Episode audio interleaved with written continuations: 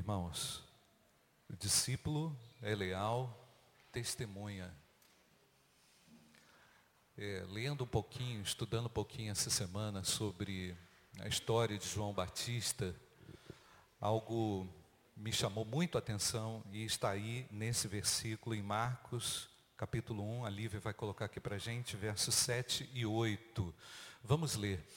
Ele dizia ao povo, depois de mim vem alguém que é mais importante do que eu. E eu não mereço a honra de me abaixar e desamarrar as correias das sandálias dele. Eu batizo vocês com água, mas ele batizará com o Espírito Santo. Amém, queridos? Vamos ler de novo, prestando bastante atenção. Ele dizia ao povo: Depois de mim vem alguém que é mais importante do que eu, e eu não mereço a honra de me abaixar e desamarrar as correias das sandálias dele. Eu batizo vocês com água, mas ele batizará com o Espírito Santo. Amém, queridos? Marcos 1, verso 7, verso 8. Irmãos, estamos diante de um texto que reúne, reúne muita, muita coisa importante para nós. Reúne o cumprimento da profecia, reúne na pessoa de João Batista, aquele que protagonizaria, iniciaria o ministério de Jesus. Alguém que com a mensagem de arrependimento foi poderosamente usada por Deus. Às vezes a gente não compreende isso. Como é importante alguém ocupar a posição certa, na hora certa, no lugar certo, com as motivações corretas. Nós vivemos, irmãos, num tempo onde todo mundo quer aparecer. Todo mundo quer ser estrela. Creio que o mundo evangélico tem sido afetado com isso também. O pensamento das pessoas tem sido orientado por essa forma de ganhar prestígio, ganhar fama, notoriedade.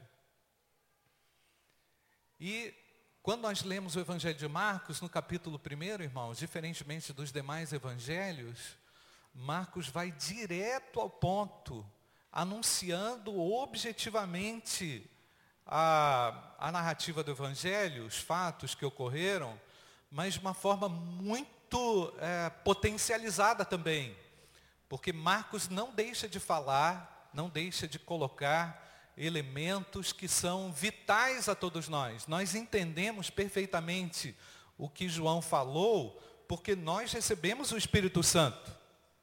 Faz sentido para nós compreender o ministério de João não como um ministério menor, mas como ministério oportuno, necessário e extremamente relevante para a história do Filho de Deus.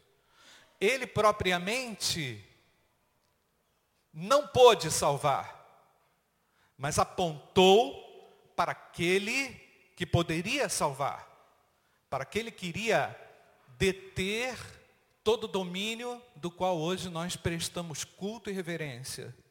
Então João Batista cresceu num contexto de família sacerdotal. Havia, havia um elemento fundamental na vida desse homem, no lar desse homem, que era temor a Deus. Antes dele nascer, logicamente, os seus pais não podiam ter filhos. Diz-nos o texto, em Lucas, de uma maneira bem mais clara, que aquele homem enquanto servia a Deus, enquanto oferecia a Deus um culto, orou ao Senhor. E naquele momento de culto, naquele momento de oferta, naquele momento onde aquele culto parecia ser mais um dia na rotina de um sacerdote, não era porque porque haviam muitos profetas, perdão, haviam muitos sacerdotes, a classe sacerdotal tinha aumentado muito naquela ocasião, e às vezes um, um sacerdote ia uma vez na vida cumprir o seu ofício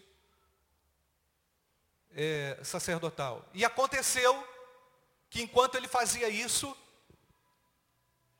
Deus decidiu responder à oração daquele homem.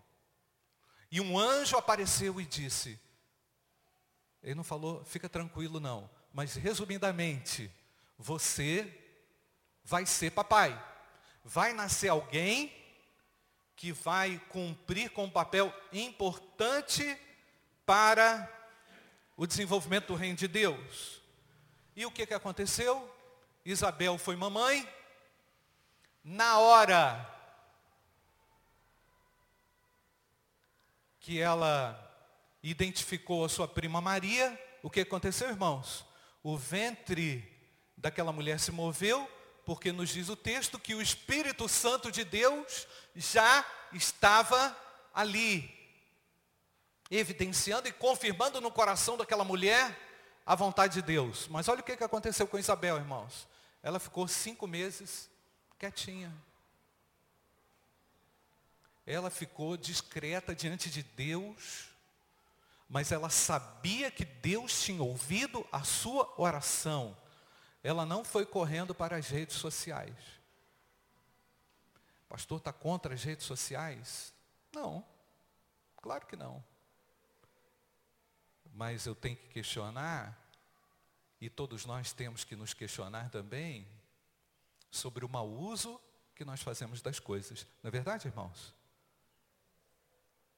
Mas aquela mulher discretamente aguardou aquela confirmação. O, o, texto de Lucas, nós não vamos abrir agora, só para você ouvir, o texto de Lucas capítulo 1, verso 6, diz que Isabel andava sem repreensão em todos os seus mandamentos. Dia das Mães hoje. Mamãe, melhor presente que você pode dar para o seu lar é você agir dessa forma, guardar no teu coração a discrição, guardar no teu coração também todos os mandamentos de Deus. Guardar no teu coração a compreensão de que Deus é com a sua luta Deus está ouvindo o seu clamor. Pessoal aí das mães que oram, é, cita um monte de versículo de mulher que ora e Deus responde. Zacarias orou e Deus respondeu. Quarta-feira eu falei aqui que Isaac orou e Deus respondeu. Homens, Vamos elevar nossa autoestima espiritual. Você também é contemplado nas suas orações a Deus. Agora, o ambiente que João Batista cresceu foi um ambiente constituído da seguinte ideia: Deus é leal e responde às nossas orações. Nós precisamos tomar cuidado com o nome desse Deus. Nós temos que ter cuidado com o nosso testemunho. Nós temos que ter cuidado com aquilo que a gente faz com a nossa vida, porque Deus é um Deus que responde à oração. E o temor a Deus, irmãos, tomou conta da vida daquele homem. Tanto sim que o texto diz que ele saiu igual a alguém bem diferente. Eu ia falar igual um doido, mas não era doido. Com, com pelo vestido de pelo de animal, comendo gafanhoto e mel silvestre, anunciando o Filho de Deus. E a mãe não falou para ele, meu filho, você tem que ser o melhor engenheiro da Uzi Minas que existe. Você tem que ser o melhor, é, é, o melhor profissional da sua área. Pastor, não estou contra, não estou contra o melhor. Mas os ideais do lar de João Batista eram ideais espirituais. Certamente, eu não sei, o texto não diz, não é? como é que foi a vida dele. Diz que ele apareceu assim, já anunciando com autoridade o arrependimento. E a, e a mensagem dele foi contundente, irmãos. Arrependei-vos. E cada um seja batizado. Não foi uma mensagem fácil. Você acha que essa é uma mensagem fácil? Mas foi uma mensagem carregada da autoridade. Por quê? Porque certamente este menino, desde a sua tenra infância, observava o valor do temor, da fidelidade, do amor dentro do seu lar.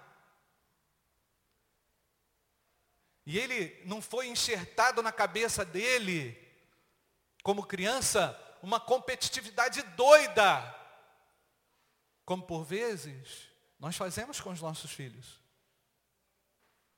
Aliás, muitas vezes estamos bem preocupados com isso, mais do que com qualquer outra coisa. Meu filho, você tem que ser alguém na vida. Meu filho, não sei o quê, meu filho, papapá, meu filho, papapá. É importante, mas não é definidor do ponto de vista completo da vida de alguém que serve a Deus. Então, quando o casal já estava em idade avançada, o anjo Gabriel anuncia que aconteceria aquela gravidez. Então, o que, que eu estou chamando a atenção aqui de todos? Para o ponto consagração. A consagração, irmãos, é uma virtude de Deus para a vida daquele que o reconhece. Consagração não é uma opção. Às vezes eu, eu, a gente ouve esse termo e não entende direito.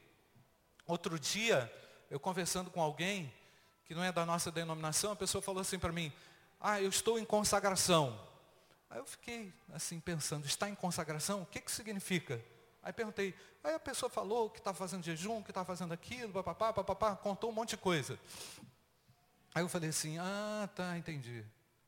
Consagração para você é um momento, é circunstancial, é por uma hora, é por um dia, ou é por uma causa. Não é? Mas eu creio que nós não podemos fazer uso da consagração de uma forma utilitária. Temos que olhar para a consagração como uma necessidade constante que nós temos, amém, irmãos? Porque senão a gente consegue, senão nós vamos olhar para aquilo que o mundo oferece para nós sem nenhum filtro. Porque simplesmente você é alguém que cresceu na igreja, é alguém que conhece o Evangelho, é alguém que foi salvo por Jesus um dia, mas não compreende mais os fenômenos espirituais, não consegue perceber mais como Deus age e o que Deus faz. E eu creio que o que Deus faz se reverbera por toda a nossa vida através de uma decisão de consagrar tudo a Ele. Não apenas um episódio como esse aqui que eu falei é, da Priscila e o Ebraim consagrando a filhinha deles, mas um ato contínuo. Consagração é, é ato contínuo. Amém, irmãos? Eu tenho que acordar todo dia e dizer assim, Senhor, o pecado vem em cima de mim. Senhor, o negócio está feio lá fora. Não apenas por causa disso, irmãos. Não apenas para poder resistir ao mal, mas para a gente poder cumprir bem com o nosso papel. Então, nós temos que refletir sobre quais valores estão governando a nossa família. A consagração vai depurar. A atitude de consagração vai conseguir identificar. E você vai falar, meu filho, isso que você está mexendo aqui não glorifica a Deus. Meu filho, isso aqui que você está fazendo não agrada a Deus. Isso aqui vai contaminar a sua vida, a sua mente, a sua personalidade, o seu estilo de vida. Vai ficar comprometido com isso. Ah, pai, eu sou viciado em tablet. E o pai acha graça. Não, não tem que achar graça disso, não. A gente não pode se deixar prender por nada. Amém ou não, irmãos? Ah, não consigo. Meu filho baba, pastor, quando não tem Wi-Fi. Uai, deixa ele babar.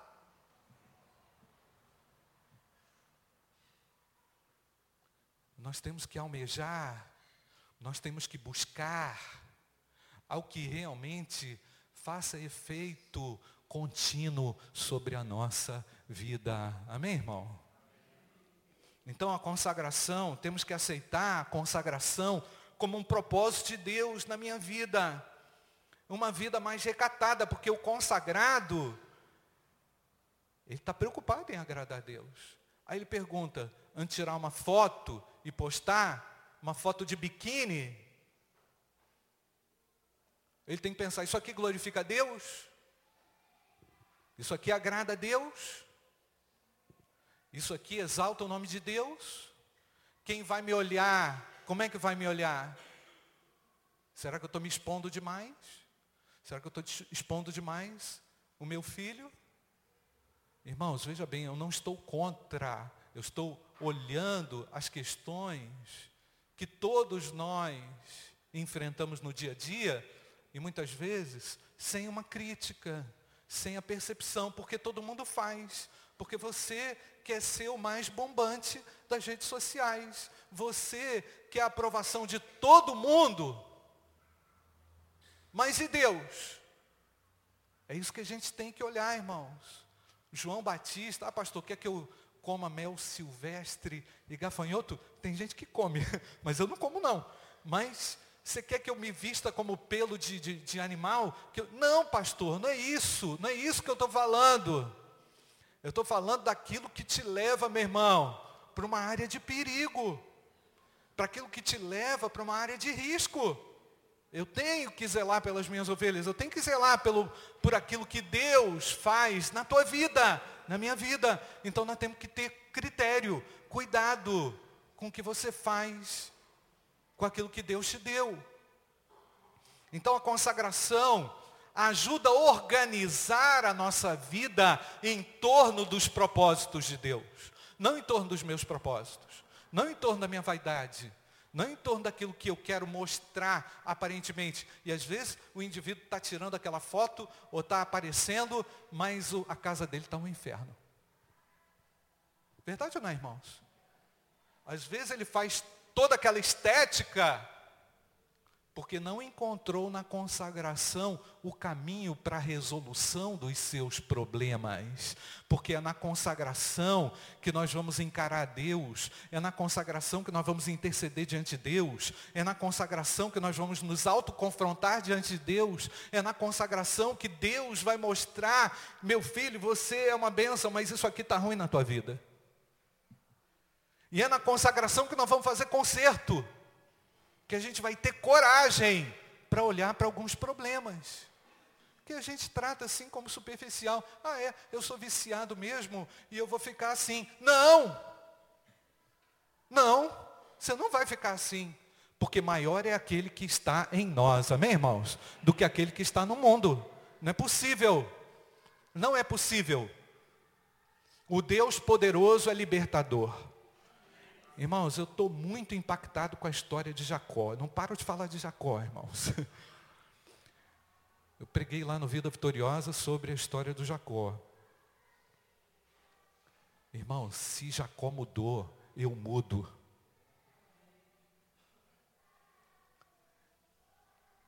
Se as coisas mudam para Jacó, as coisas mudam para você, porque nós servimos ao Deus de Isaac, ao Deus de Abraão, ao Deus de Jacó. Amém, irmãos? Espera aí, para com conformismo. Espera aí, para de, ser, para de dizer que é assim. Para de dizer que não vai ter jeito. Para de dizer que a sua vida é uma sucessão de erros. A graça de Deus está sobre você, meu amado. O Espírito Santo já foi derramado. Ora, ou não? Se não, você vai ter que resolver isso com Deus.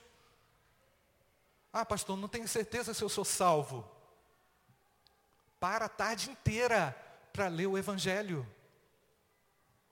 E se confronta. Busca em Deus.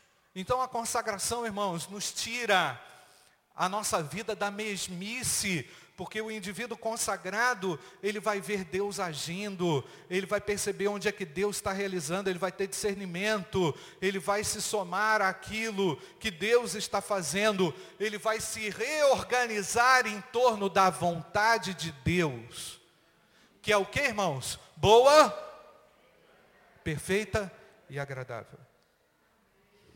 Então, nós temos que aprender que a consagração pode produzir uma resposta inesperada de Deus.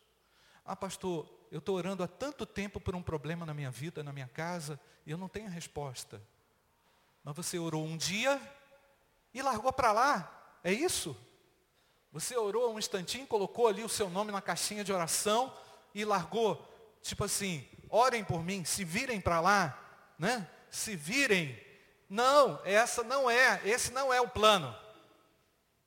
O plano é entender que aquilo que ainda não se constituiu uma resposta de Deus na minha vida, vai exigir de mim consagração, dedicação, busca, insistência, perseverança, fé, reorganização das suas prioridades. E é isso que Deus está esperando de nós. Que a gente reorganize a nossa vida que a gente adeque a nossa vida, adeque a nossa vida de acordo com a vontade de Deus. E as mulheres, assim como Isabel, as mulheres hoje, todos nós, mas especialmente as mulheres, eu quero deixar essa mensagem com você, mamãe. Elas devem organizar a sua vida em torno também dos mandamentos de Deus, como Isabel fez. Qual é a ordem de Deus para minha casa? Ô gente, deixa eu falar uma coisa. Homem não entende mulher fácil, não. Já descobri isso. Já descobri isso. Atenção, homens. Homem, vou repetir, pastor Elmo. Homem não entende mulher facilmente. Os homens estão rindo olhando para minha cara. Os homens estão rindo olhando para minha cara. Não entende, irmãos. Não entende. Mas a Bíblia entende. Quer ver? Ela diz que a mulher é a parte mais frágil, frágil, sensível. Não quer dizer fraca. Ela é forte demais. Eu já falei aqui, uma vez eu peguei uma dengue, fiquei andando em casa, eu vou morrer, eu vou morrer, eu vou morrer. A minha mulher rindo da minha cara. Não vai morrer nada. Mulher é forte, gente. Mas ela é a parte mais frágil. Porque a gente não entende, homem, você não entende. Quer ver? Às vezes o homem fala assim, ah, você é boba. Né? Você é boba porque está chorando. Não é assim? Você está chorando à toa. Está chorando à toa, não, irmãos. Ninguém chora à toa. Você já viu alguém chorar à toa?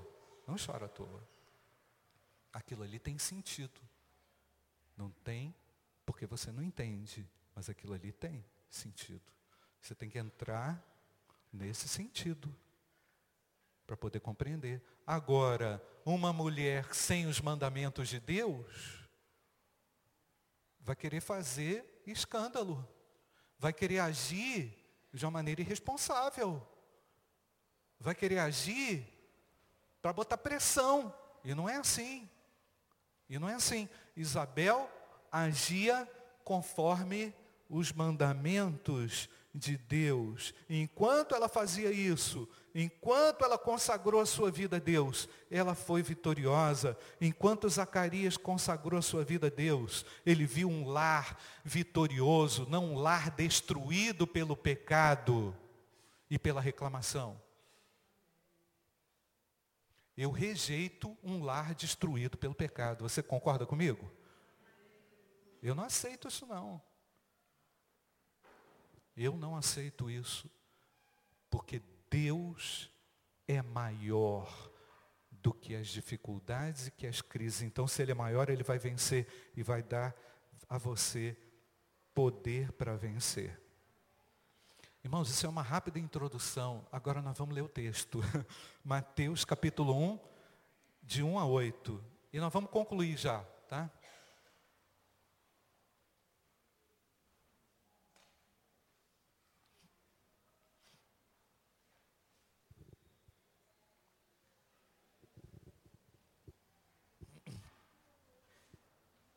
Pensa numa coisa.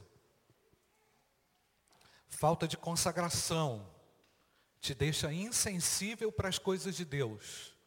Falta de uma vida consagrada te deixa insensível para as coisas de Deus.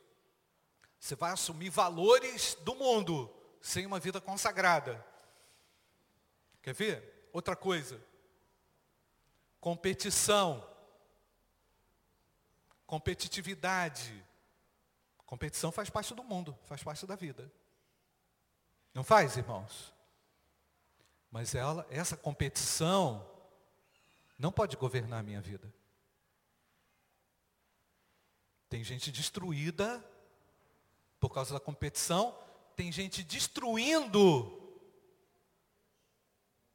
o próximo por causa da competição. Competição, então, no entendimento da palavra de Deus, tem limite. Não pode ser uma coisa frenética que governa o coração das pessoas. Por que, que eu estou falando isso? Porque eu vou ler o texto, você vai entender. Marcos capítulo 1, de 1 a 8. Princípio do Evangelho. Eu falei o que, irmãos? Caramba. Desculpa aí, gente. Marcos Perdão. Só para ver se vocês estavam prestando atenção. Marcos,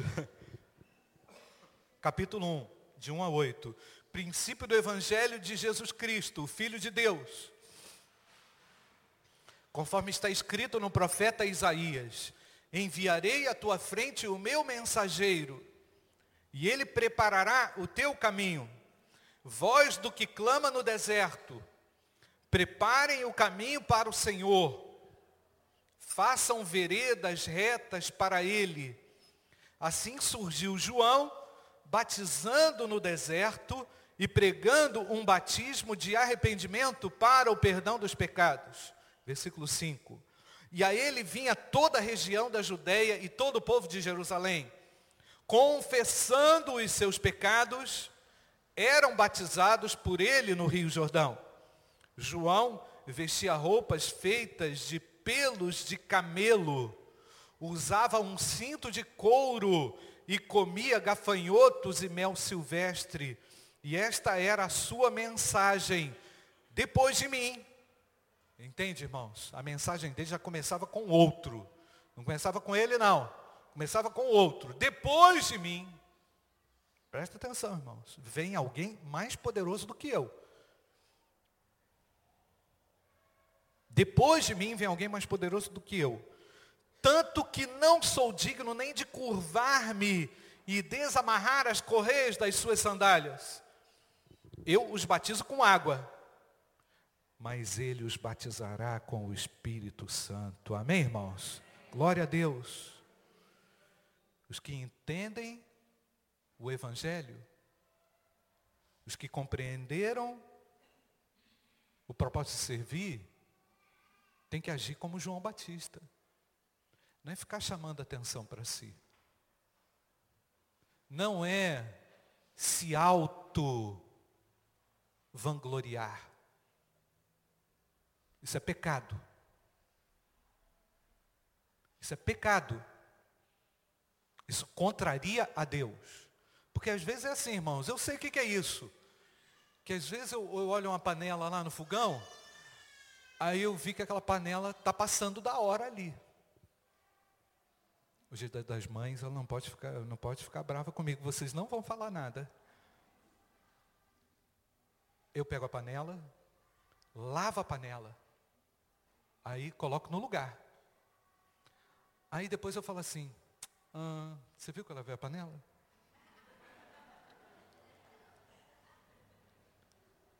Da nossa natureza. Aí ela, para me ajudar, ela fala assim, vi, parabéns. É tudo um teatro, né, irmãos? Tudo um teatrinho. Aqui, homens, pode pegar o bombril hoje, tá? A Solan, aquela pasta de aquele negócio, vai ficar tudo brilhando, Luizinho. Amém, Luizinho? então, irmãos, mas às vezes, olha só, não parece não, irmãos, mas quando eu faço isso, depois eu penso, caramba, você fez isso por quê? Está querendo aparecer? Faz. Não é assim, irmãos? Faz. Faz. Simplesmente sirva.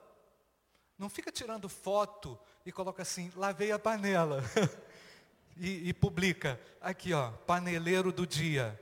Não. Isso ninguém faz, né, irmãos? Só quer tirar foto com comida, com não sei o que, comida cara. Pensa no cara que não come nada. Pensa na pessoa que não tem nem uma cesta básica. Nós temos que refletir, irmãos, sobre que atitudes, quais são as atitudes que governam o nosso coração. E outra coisa, nós trazemos isso muito conosco que nós temos que ser os melhores. Irmãos, isso não é totalmente verdade. Porque João Batista foi simplesmente usado por Deus para que as pessoas se chegassem a Deus. Esse é o nosso alvo também. Esse é o meu alvo também. Usar a minha vida tudo que eu sou, tudo que eu tenho, para que o outro cresça. Olha, ouve bem aqui. Naquela parábola, em Mateus capítulo 20, daqueles trabalhadores da vinha, o pessoal que chegou cedo, lembra daquela parábola? O pessoal que chegou cedo, chegou lá com a marmita fria, 5 horas da manhã, e terminou o expediente 4 horas da tarde, 5 horas da tarde, recebeu a mesma, a mesma diária do cara que trabalhou 15 minutos, não foi? O cara que chegou lá, pá, pá, pá, morcegou, morcegou, fez lá uma coisinha, apertou um parafusinho e ganhou o mesmo salário. Não foi, irmãos? Não diz isso o texto? E o pessoal ficou revoltado lá naquela parábola que, que isso demonstra, irmãos? Demonstra que o melhor presente não é aquilo que nós fazemos, o melhor presente é a graça de Deus sobre a nossa vida.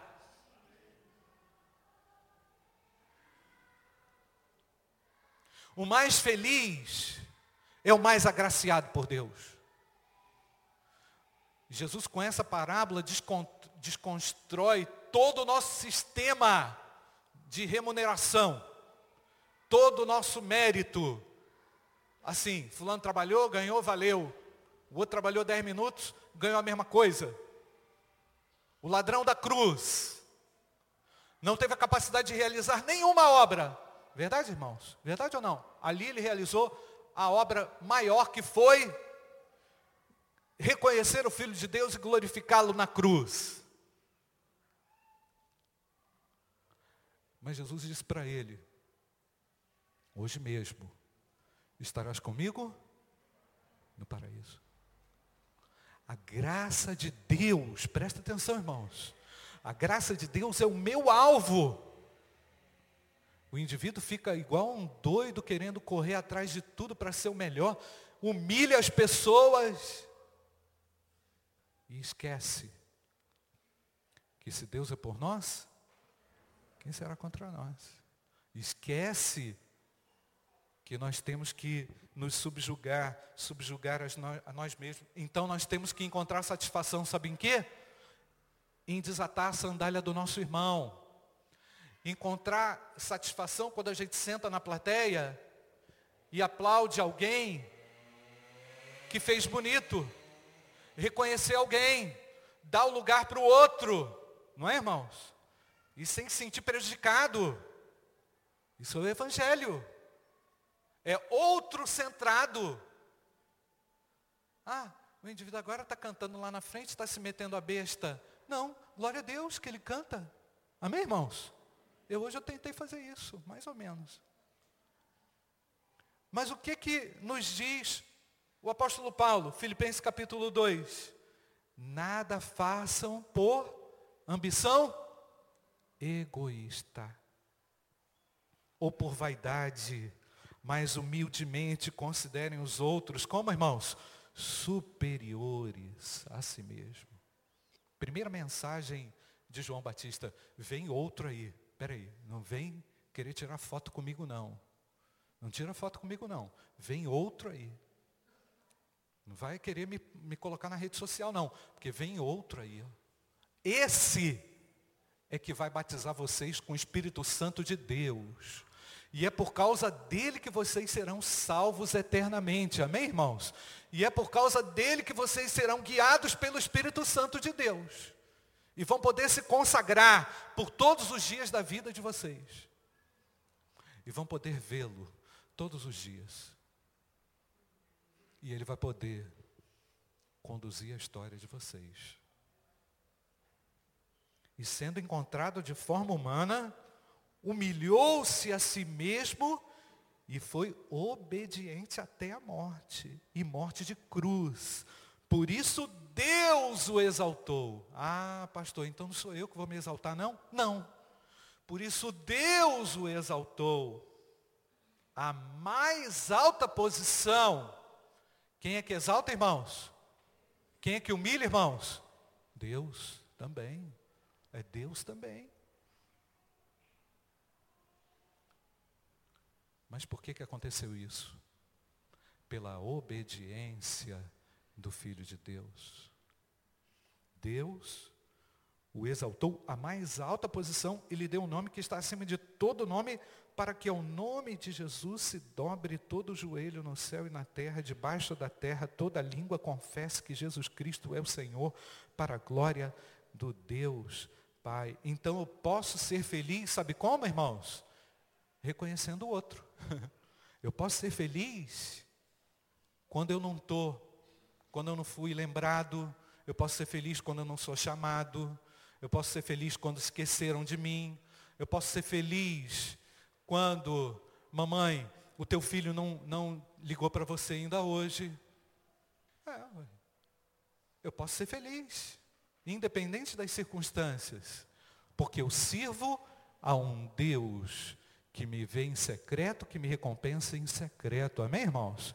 Não precisa de papagaiada, como já dizia o meu pai. Para de papagaiada. Meu pai falava assim. Fechar os nossos olhos, irmãos.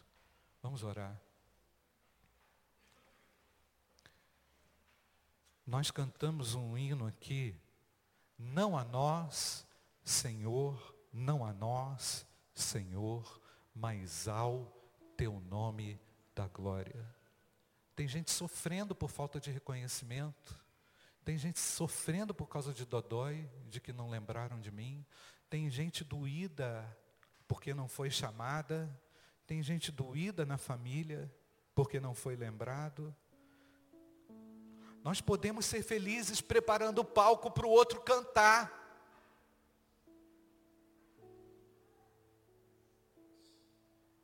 O apóstolo Paulo fala do corpo de Cristo.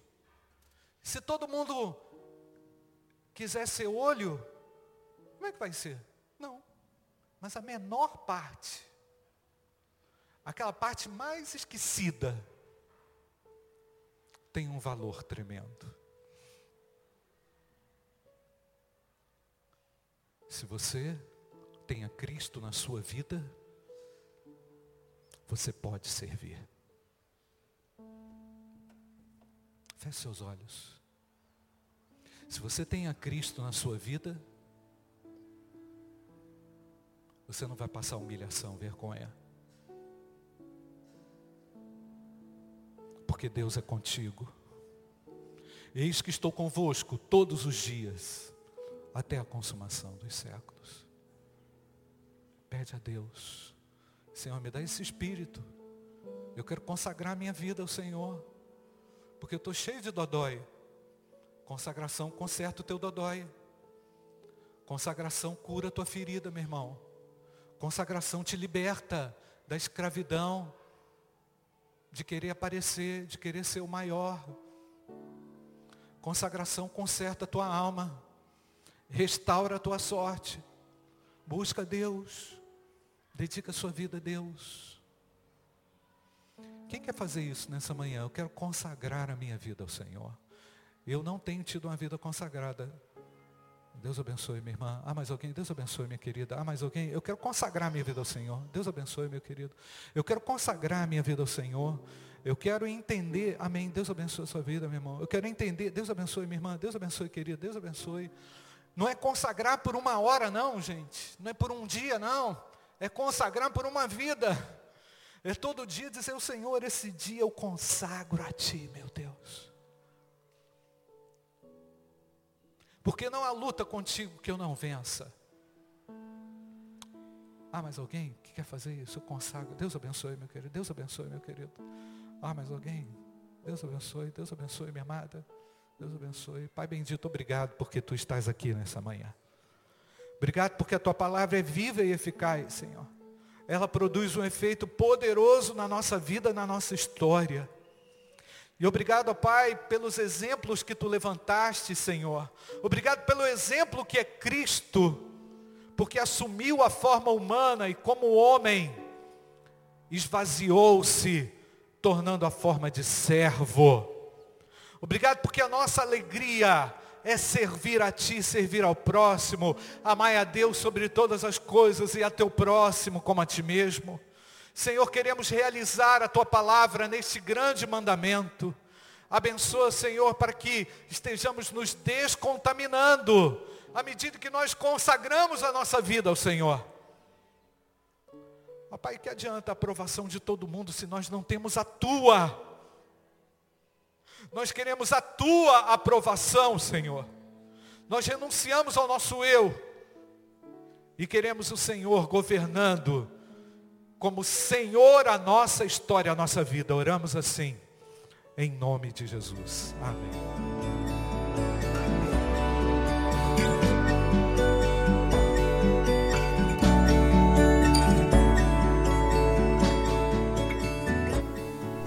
A Igreja Batista do Bom Retiro tem plena convicção de que a palavra de Deus é poder para salvar e transformar vidas.